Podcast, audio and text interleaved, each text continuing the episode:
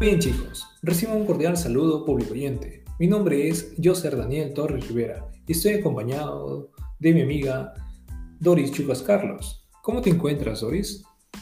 Muy bien, estoy emocionada por la gran acogida que tiene nuestro podcast.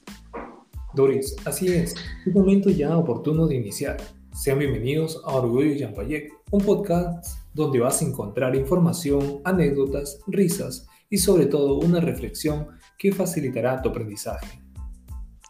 Así es, nuestros queridos oyentes, es importante tener este espacio donde hablaremos acerca de los personajes ilustres de nuestra acción Lambayeque.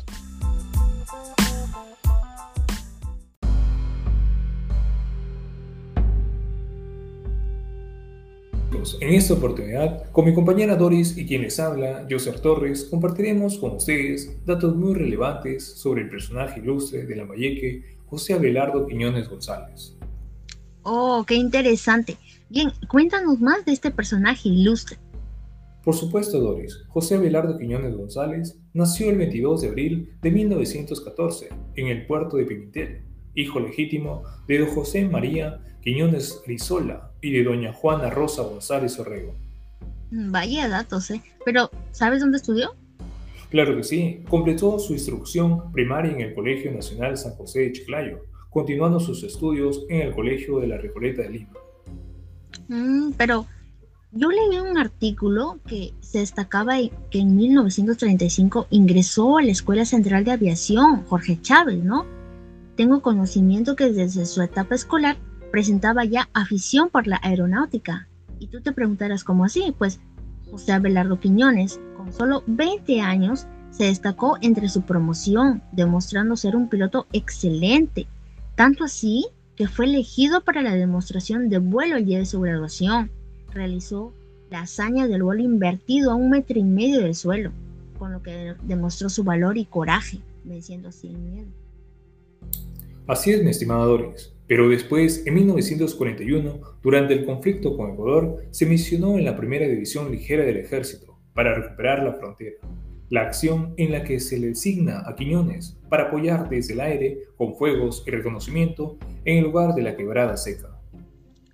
Entonces, ¿se podría decir que el aviador José Quiñones González contribuyó e inmoló para salvaguardar el territorio peruano? Claro que sí, Doris. Durante la operación, en la mañana del 23 de julio, Quiñones descendía para bombardear la zona. Su avión fue impactado por el fuego antiaéreo enemigo, ocasionándole graves daños materiales. Si bien pudo activar su paracaídas, prefirió realizar un giro y dirigirse a la batería enemiga.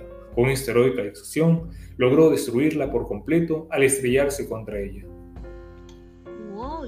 Pero he escuchado que también logró posicionarse en el país como uno de los mejores héroes nacionales de más trascendencia y gloria. También demostró gran valor y patriotismo. Por supuesto, José Belardo Quiñones representa el coraje y valentía del joven peruano que cuando es solicitado a defender su patria, deja su arrojo y raza guerrera.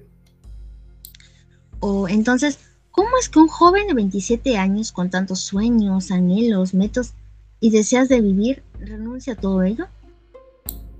Te comento, Doris, José Quiñones González es y será recordado como uno de los grandes héroes que defendió hasta el último momento el Perú e inmoló su vida con el acto más glorioso que podemos pedir, para vencer a los enemigos y consolidarse como el general de los aires.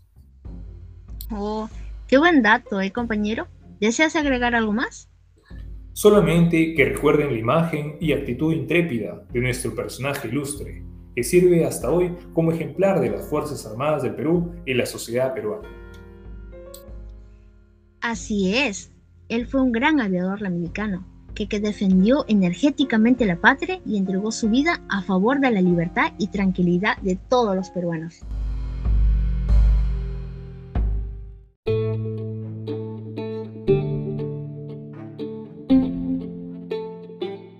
Gracias por acompañarnos hasta el final. Esperamos reencontrarnos nuevamente. Bendiciones a todos ustedes, nuestros queridos oyentes.